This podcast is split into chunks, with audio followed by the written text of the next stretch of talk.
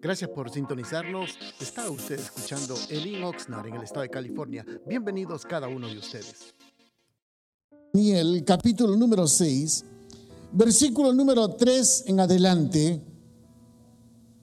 Cuando usted lo tenga, me da un amén. Dice la palabra del Señor en el versículo número 3, pero Daniel mismo era superior a estos sátrapas y gobernadores porque había en él un espíritu superior y el rey pensó en ponerlo sobre todo el reino. Entonces los gobernadores y sátrapas buscaban ocasión para acusar a Daniel en lo relacionado al reino, mas no podían hallar ocasión alguna o falta, porque él era fiel y ningún vicio ni falta fue hallado en él.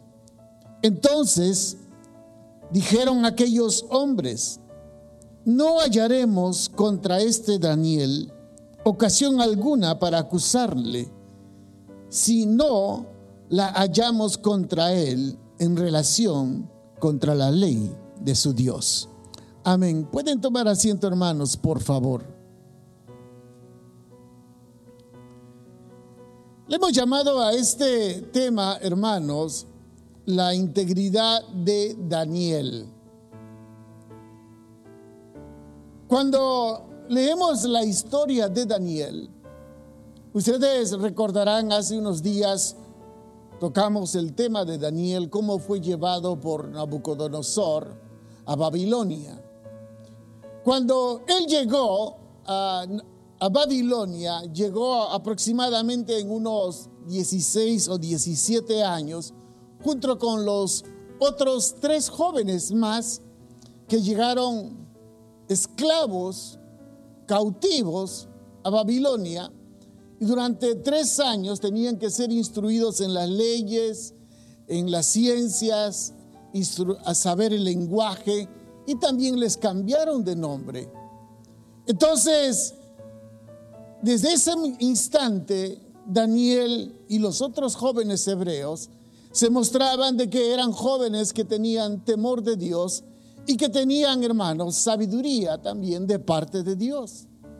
Pero cuando leemos ya este pasaje, ya habían pasado una buena cantidad de años ya había Nabucodonosor, ya había muerto, ya otro rey también había muerto. Este era el tercer reino que estaba sirviendo, perdón, sirviendo Daniel como esclavo, consejero y sabio.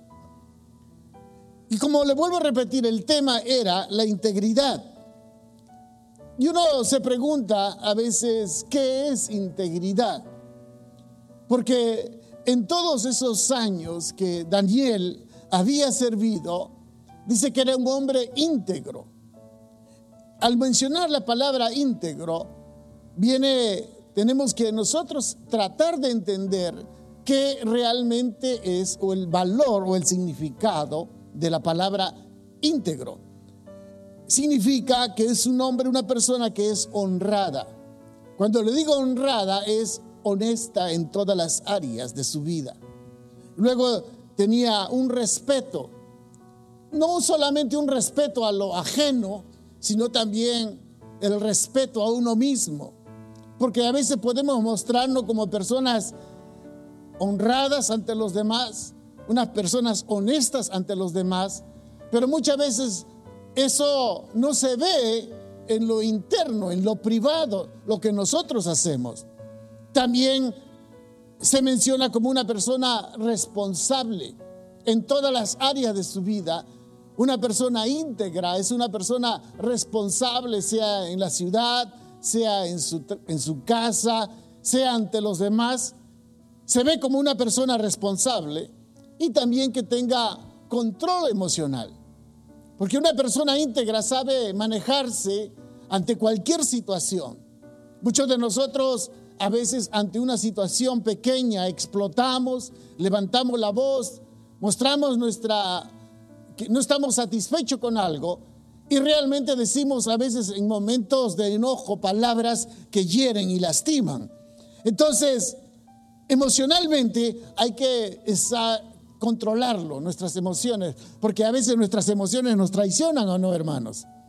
Parece un buen cristiano, parece un buen hombre de Dios, pero no le digas nada que se enoje, porque luego le salen, ya sabe que nos salen, ¿no, hermano? Nos enojamos, alteramos y en esos momentos hasta perdimos el control. ¿A cuánto nos pasa eso? Bueno, todos estamos iguales porque mientras estemos en esta carne nos cuesta mantener nuestro control o no, hermanos. Otra de las, de las cualidades de ser íntegro es una persona puntual. Siempre llega a tiempo, aleluya. Aquí veo algunos que son puntuales, ¿no? Los que llegan siempre temprano a la iglesia. A cualquier cita, a cualquier reunión, tratan de llegar siempre temprano. Es una persona leal, tiene disciplina y es firme en sus acciones. Entonces, al mencionar estas cualidades que habla de Daniel, hermanos, Daniel ha sido una persona que toda su vida había sido una persona íntegra desde muy temprana edad, desde los 17 años, ahora que hemos llegado a esta edad, hermanos, a esta edad mostraba el mismo carácter, el mismo temperamento, la misma firmeza, la misma, el, el mismo ser. No había cambiado Daniel. Porque cuando hablamos de integridad, quiero que entienda, amados, la integridad no es algo que una persona pueda comprar en cualquier lugar. La integridad, quiero que entienda esto, hermanos, es algo que uno va construyendo a través de la vida. ¿Me hago entender? O sea, es algo que cada uno de nosotros vamos construyendo con nuestra conducta, con nuestra forma de ser, con nuestra disciplina, con nuestro temperamento, con nuestra puntualidad, con nuestra lealtad. En el transcurso de la vida vamos nosotros formando lo que se llama la integridad. Como le vuelvo a repetir, no es algo de que usted lo puede comprar o poner un diploma, esta persona es íntegra, no. Es algo que nosotros nos vamos forjando día a día. Porque Daniel, desde los 17 años, ahora que había llegado casi a los 85 años, él seguía siendo el mismo. Amén. Ojalá si pudiéramos ser todos, ¿no, hermanos? Hello. Si me oyen, ¿no? Ojalá todos pudiéramos llegar a ser las mismas personas íntegras como cuando empezamos. Porque hay algunos que empezaron, hermano, como, como, como hermanos, como dicen por ahí, como enamorados del Señor en su primer amor. Venían temprano, se buscaban de Dios, leían la Biblia, se congregaban, pero hoy en día brillan por su ausencia, ¿no, hermanos? Podremos decir que son íntegros.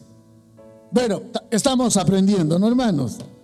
Lamentablemente esa palabra íntegro ya no se puede encontrar hoy en día. Los políticos dicen una cosa y al final dicen otras. Y hasta terminan en la cárcel algunos o no, hermanos. Ya no hay integridad. No hay integridad en los deportistas. No hay integridad porque algunos son, hermanos, se dopan, se drogan en los artistas y los famosos tampoco, hermano. Oye, los famosos dan una vergüenza. No hay ni siquiera, oiga, integridad moral. Cambian de marido, cambian de mujer como cambiar de calcetines, ¿no, hermanos? ¿O no, hermanos? Dígame amén si lo está entendiendo. Y también quiero que entienda, pastores, no, hay personas pastores íntegros. Porque uno, le voy a decir, tengo que ser sincero, porque cuando Dios nos habla, nos habla a todos. ¿Es cierto o no, hermano? Aquí podemos ser una persona diferentes, hablar de Dios, hablar de cosas buenas, pero ¿cómo es nuestra vida íntegra delante del Señor? Porque todos nosotros un día vamos a estar delante de Dios o no, hermanos. Usted y yo vamos a estar un día, dice, dice la Biblia, delante de Dios. Nos presentaremos y Él nos va a juzgar conforme a nuestros hechos. Seremos íntegros, hermanos. Aleluya. Mejor leamos la Biblia, ¿no, hermano? Porque luego se me ponen serios y dejan de venir.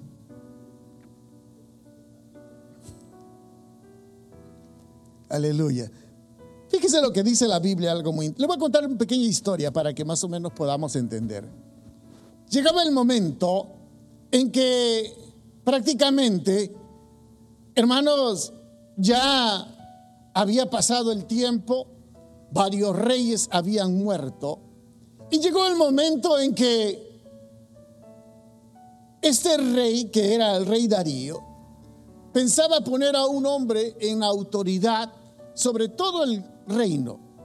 Entonces había una persona que se pensaba que era sabia, luego quería poner otras personas que gobernaran diferentes ciudades y pueblos del gobierno. Entonces, el rey pensó en una persona sabia porque para esta edad Daniel ya tenía 85 años y era muy reconocido y tenía alta, alta estima delante de todos los reyes porque era un hombre íntegro. Era bien mencionado y reconocido. Entonces dijo, no había sobre toda la tierra otro hombre más sabio como Daniel. Entonces el rey decide ponerlo por sobre todas las autoridades y gobernadores como encargado y supervisor de todos los gobernadores. Pero esto llegó a los oídos de los gobernadores y dijeron, ajá, con que este hombre quiere ser. Y entonces tramaron hacerle un daño, tramaron hacerle cómo tropezar, cómo vamos a hacer algo para que caiga mal este hombre y no pueda realizar el trabajo, porque realmente no está bien el trabajo, nos va a afectar. Entonces, lea conmigo el versículo 5, por favor. Dice aquí, versículo 5. Entonces dijeron aquellos hombres, a esos zápratas, no hallaremos contra este Daniel que dice, lo está leyendo por favor.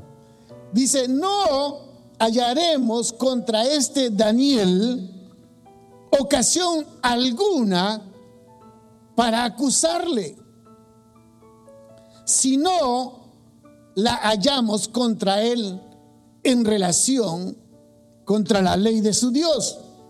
Los mismos enemigos daban testimonio de que Daniel era un hombre íntegro, aleluya. Qué tremendo, ¿no, hermanos? Ojalá que nuestros enemigos que tanto nos critican y nos señalan dieran testimonio de nosotros, ¿no, hermanos? Que dijeran, no hay otro como ese varón. No.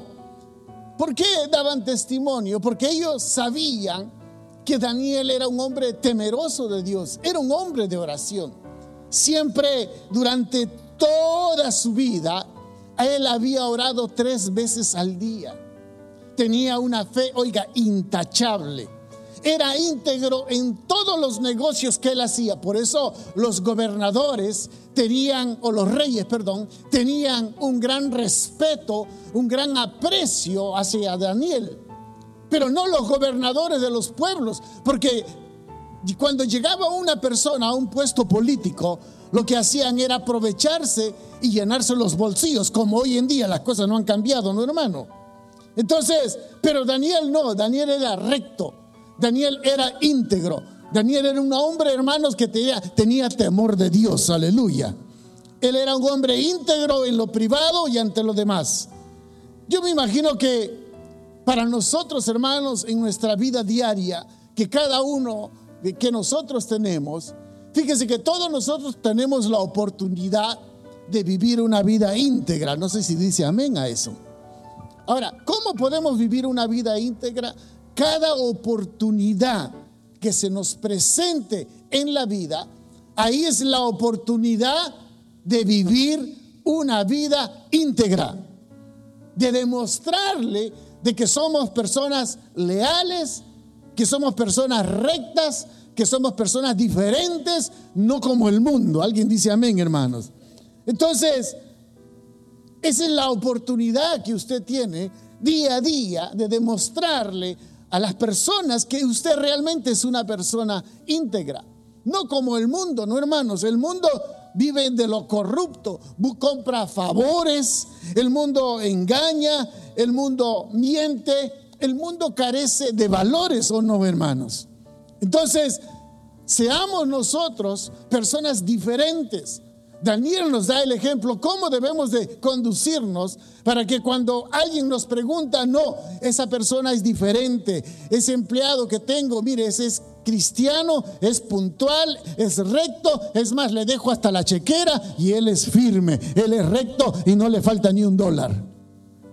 Aleluya. Es, llega primero al trabajo, hace bien el trabajo y es el último en irse. Íntegro, no, hermanos. Pero no como otros que conozco, no, hermano. Los que no vinieron. Aleluya. Llegan tarde, no hacen mal el trabajo y son los primeros en irse. Aleluya. Bueno, sigamos avanzando. ¿Qué hace Daniel? Daniel, hermanos, sabiendo las intenciones de estos hombres que querían tramarle, fíjese, lo que hicieron estos hombres era algo increíble. Se juntaron todos como había rectitud y no había forma cómo acusarle o dañarle a Daniel. Dice que empezaron a buscar la forma, ¿cómo podemos hacerle daño a este Daniel? Cuando el malvado quiere hacer daño, se le va a ingeniar de cualquier forma, ¿o no, hermanos? Créame, se lo va a ingeniar de cualquier forma, con tal de dañarle a la persona.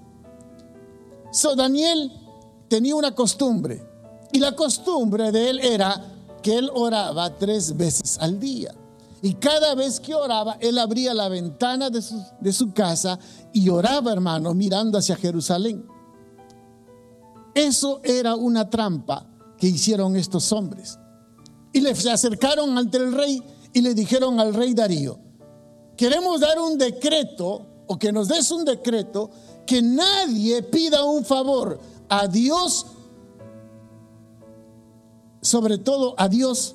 ¿Por qué razón? Porque toda persona que quiera pedir un favor, que se lo pida al rey.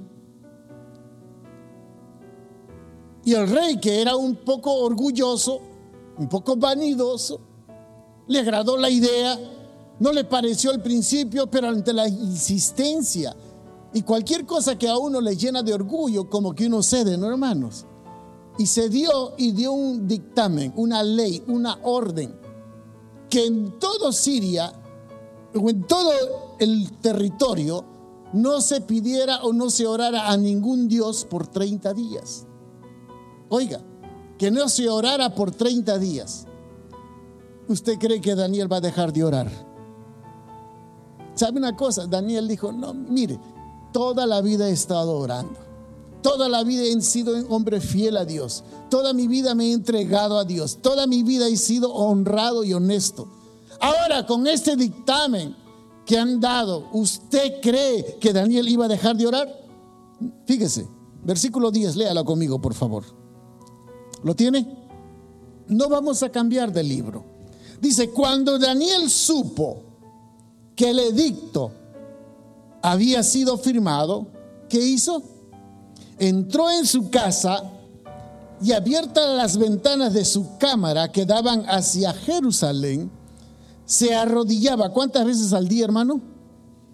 Tres veces al día. ¿Y qué hacía? No los oigo. ¿Qué hacía? y oraba y daba gracias delante de su Dios como lo hacías, perdón, como lo hacía, como lo solía hacer antes. Para Daniel, hermano, era un hombre de oración. Amén, hermanos. Él estaba, como dijeran, Daniel, no puedes orar. ¿Cómo no voy a orar? Toda mi vida, toda mi vida desde joven he orado y clamado a Dios. Ahora que viene una ley y yo viejo, ¿voy a dejar de orar? Es que él sabía quién era Dios o no, hermanos. Mire, hermanos, en toda esa experiencia había ocurrido cosas extraordinarias en la vida. ¿Se recuerda a usted los tres otros amigos de Daniel, que eran Cedrac, Medrac y Abednego? Dice que cuando Nabucodonosor hizo esa estatua de oro y al sonar la trompeta todos tenían que arrodillarse delante de esa estatua. Estos tres jóvenes decidieron mantenerse firmes porque confiaban en el Señor. Y ellos dijeron, no. Pero le dijeron, oye, arrodíllate delante de la estatua porque si no te van a meter al horno de fuego. Pero ellos dijeron, no, no, no, no. Mire, no nos vamos a arrodillar porque nosotros creemos en un Dios vivo. No nos vamos a arrodillar porque no honramos a otro Dios.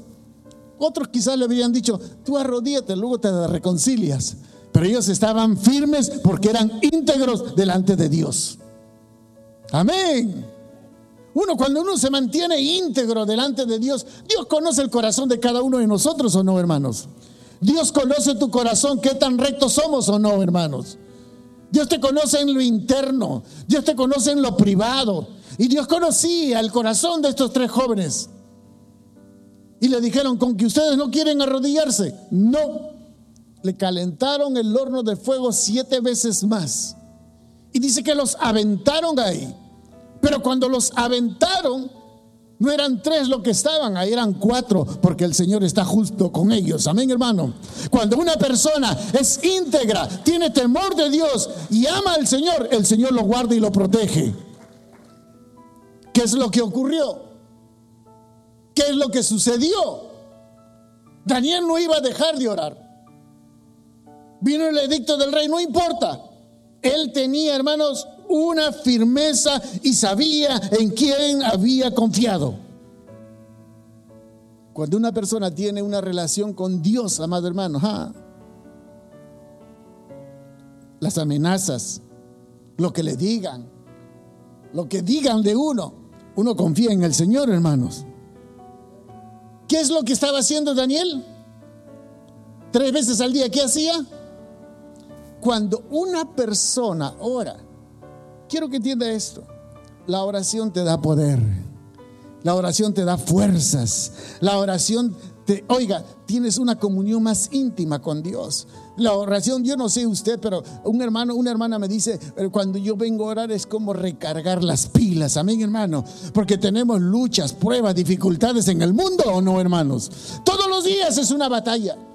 Pero lo hermoso está que cuando uno viene Oiga, uno viene, uno viene a orar. Es cuando uno deja las cargas, uno se llena de la presencia del Señor, uno se fortalece, hasta las enfermedades se van o no, hermanos. Entonces, ¿qué es lo que hacía Daniel? Oraba. Por eso, hermano, no deje de orar. Los días miércoles nosotros estamos, hermano, no deje de orar. Muchos de nosotros no valoramos el poder de la oración. ¿La oración tiene poder o no, hermanos? Esa es nuestra relación con el Señor. El diablo quiere que solamente tú, oiga, te congregues, que leas la Biblia. A él, al diablo no le molesta que usted se congregue. Al diablo no le molesta que usted lea la Biblia. Al diablo no le molesta que usted cante unos cuantos coros. Lo que el diablo le molesta es que usted ore al Señor, porque cada vez que oramos con, nos ponemos de rodillas y oramos, estamos hablando con el Señor. Si me hago entender, hermanos, durante la guerra había un general que cada vez que él, hermanos, él tenía una costumbre y dice que cada vez que él iba a orar en su campana, en su campaña, tienda de campaña, ponía un pañuelo blanco que indicaba que estaba orando y que no quería que nadie le molestara. Ojalá nosotros pudiéramos hacer algo igual, no hermanos, en nuestra casa. Ponga una señal a su familia, a sus hijos. Es más, ese instante, oiga, se desconéctese del mundo, ore, aunque sea 10, 15, 20 minutos, media hora, y yo les aseguro que su vida va a ser distinto. Amén. Sí, es tiempo, hermano, que nosotros empecemos. Por eso muchos de nosotros tenemos una vida de tropiezo, una vida de fracaso, una vida de tentaciones. La Biblia dice, orad para que no caigas en, en tentación. Por eso el mundo debe ser, a veces los hermanos me dicen, hermano, siento que el diablo me está siguiendo a mí nada más. Y le digo, ¿por qué hermano? Siempre soy tentado. Pues ore, ore. Porque eso es la fortaleza del creyente. Amén, hermanos. Sea firme, manténgase firme. Vamos a orar, sí, vamos a orar. Vamos a clamar, sí, vamos a clamar. Vamos a doblar rodillas, vamos a doblar rodillas. ¿Se recuerda usted qué pasó con Pedro cuando lo agarraron? Lo metieron a la cárcel. La iglesia entendió que era una lucha espiritual. La iglesia entendió que era una batalla espiritual. La iglesia entendió que esto era una guerra del diablo. ¿Qué hizo la iglesia? Mientras Pedro estaba en la cárcel durmiendo, la iglesia estaba orando. ¿Y cómo clamaba la iglesia? Señor, liberta a Pedro. Señor, liberta a Pedro. Señor, liberta a Pedro. Así estaba clamando la iglesia. ¿Y Pedro qué estaba haciendo, hermano? Durmiendo feliz de la vida. Hasta que vino un ángel, ¿no? Y lo levanta. Hey, Pedro, dormilón, wake up, man, wake up. Lo levanta. Ponte los guaraches. Ah, no, era. Ponte las sandalias. Aleluya. Pensé que Pedro era Pedro mexicano. Ponte las sandalias. Ponte el cincho. Aquel con sueño dijo, ¿quién será? Bueno, ¿qué me pongo? Lo sacó la primera guardia, la segunda guardia, la tercera guardia. En un momento estaba, llegó hasta la casa donde estaban clamando. Y toca a Pedro la puerta. Sale una hermana a ver, ¿quién es? Soy Pedro. ¿Cuál Pedro? Estamos orando por Pedro. Ya el Señor había dado respuesta a la oración o no, hermanos. ¿Cuánto de nosotros nos hace falta orar, hermanos? Ay, qué entusiasmo el suyo, hermano. De verdad, me anima para seguir adelante. Aleluya. ¿Qué pasó con Daniel? ¿Qué sucedió con Daniel? El dictamen ya estaba hecho. Él no iba a dejar de orar. Ya tenía 85 años, era un hombre viejo de oración, entregado a Dios, temeroso de Dios. ¿Y usted cree que va a dejar de orar únicamente por un dictamen, por la ley de un hombre? por la ley del gobierno va a dejar de orar. Y quiero que entienda, ¿sabe por qué la iglesia está así hoy en día? Por las leyes del gobierno. Hay muchos que están completamente fríos y muertos en su casa. Es que hubo un dictamen del gobernador que no nos podemos congregar. Ok, está bien. Pero no te ha dicho que no puedes leer la Biblia. No te ha dicho que no puedes orar o no, hermanos. Pero hay algunos contentos. ¡Ah! Por fin vamos a estar en casa un año encerrados, pandémicos. Dice el versículo 13, oiga. Entonces respondieron y dijeron, estos los zápatas, aquellos que estaban en contra de Daniel. Entonces respondieron y dijeron delante del rey, los chimbosos esos van, Daniel, ¿Qué es esto de los hijos de los cautivos de Judá? Que no respeta a ti, oh rey, ni acata el edicto que confirmaste, sino, ¿qué dice? Tres veces al día hace su petición. Le estaban llevando, hermanos, el dictamen, el juicio para que sea castigado Daniel. ¿Y nomás por qué, hermanos? Por la pura envidia.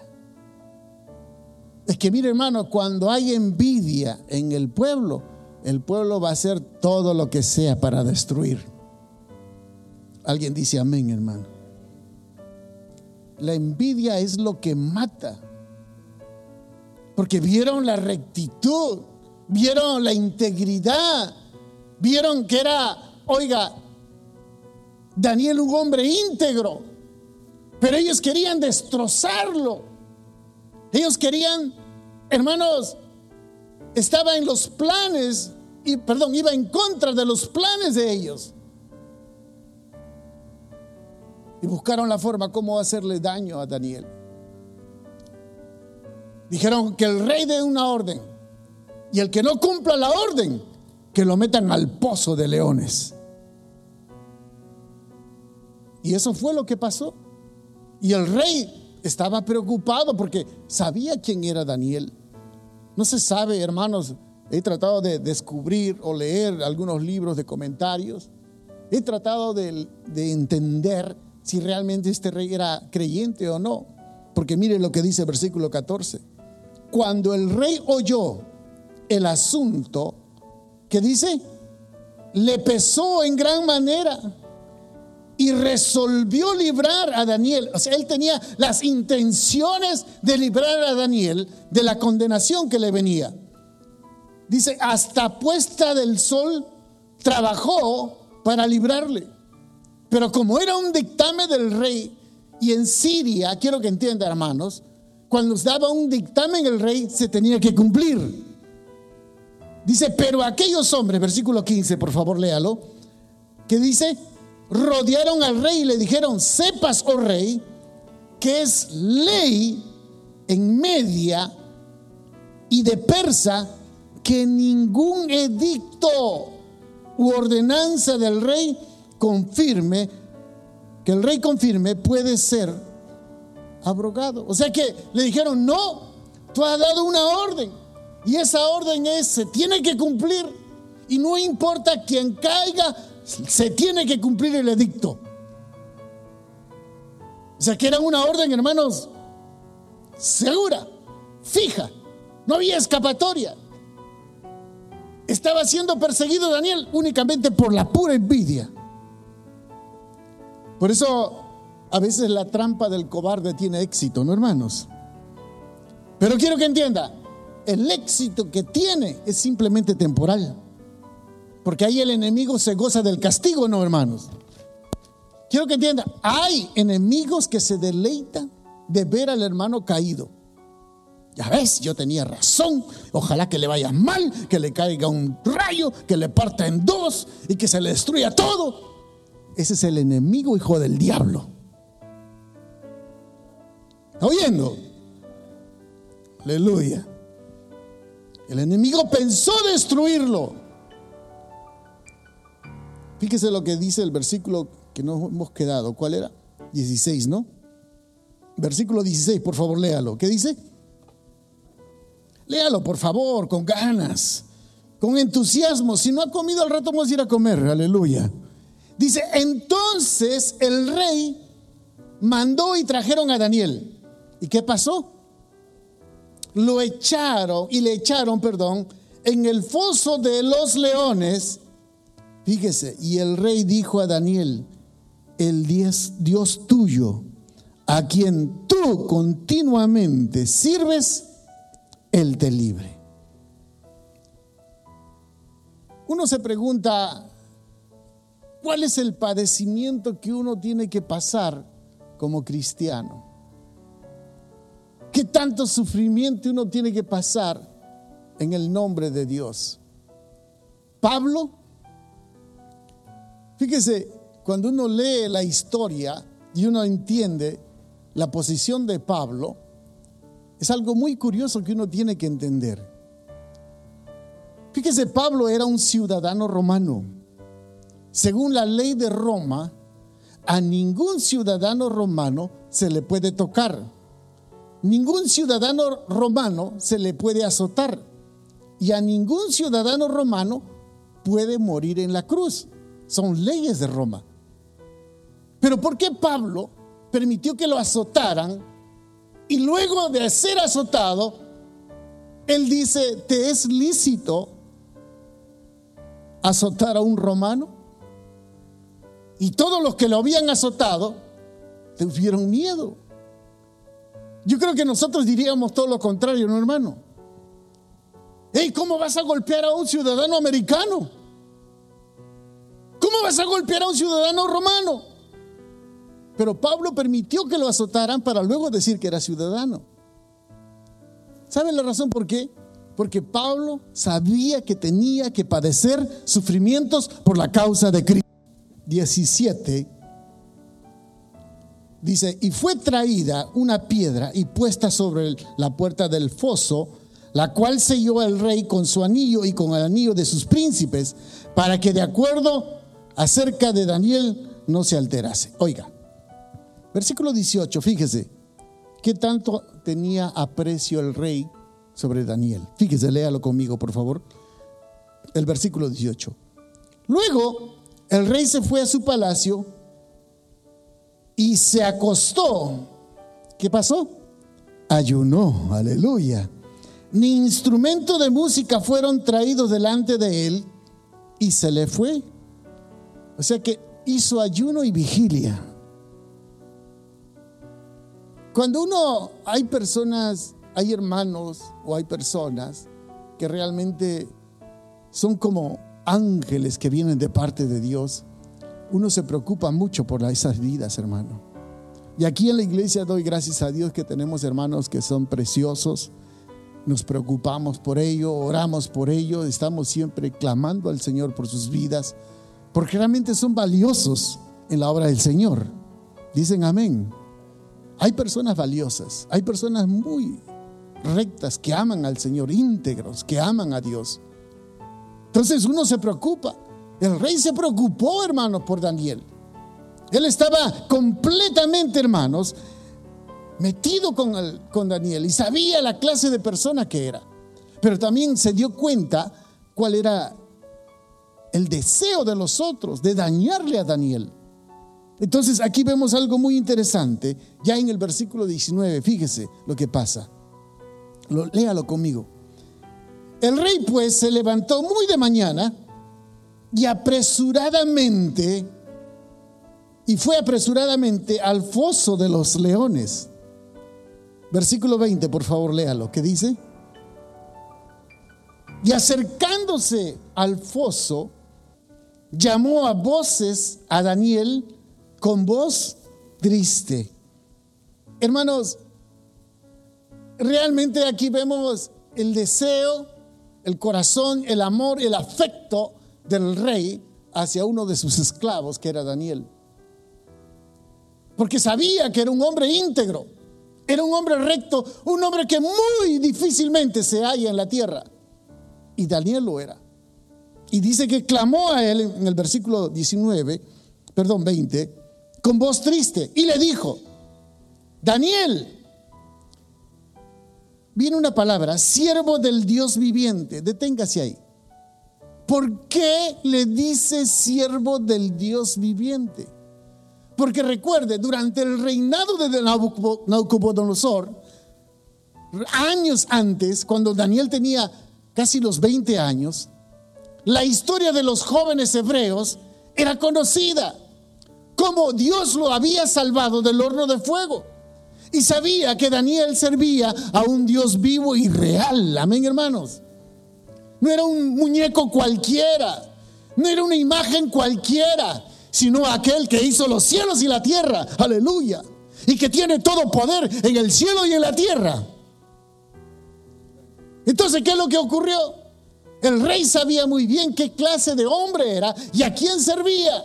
Y aquí vemos la actitud del rey. Le dice, oiga, le dijo Daniel, siervo del Dios viviente, el Dios tuyo, a quien tú, como dice, continuamente sirves. ¿Te ha podido librar de los leones? O sea, él no estaba seguro, pero él sabía en quién, a, a quién servía, hermanos.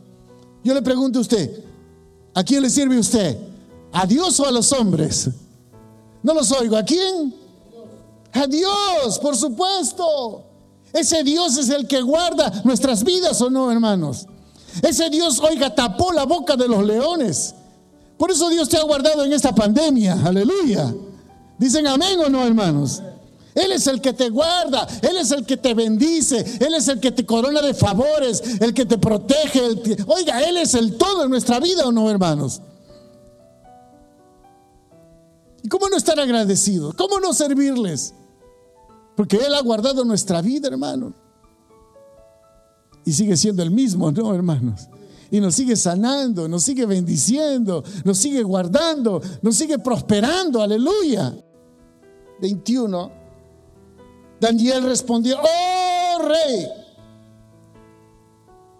vive para siempre. Dice, mi Dios, oiga, le estaba contando que él había sido inocente, que él no había hecho nada malo, que él no había hecho nada que ofendiera a Dios. Su fe estaba en Dios, confiaba en Dios. Ah, y aquí viene. Mire, hermanos, el enemigo podrá hacernos daño, podrá señalarnos, criticarnos podrá declararse en victoria, porque estos jueces, estas autoridades pensaban que ya con Daniel se va a morir con los leones. No le habían dado de comer una semana. ¿Se imaginan?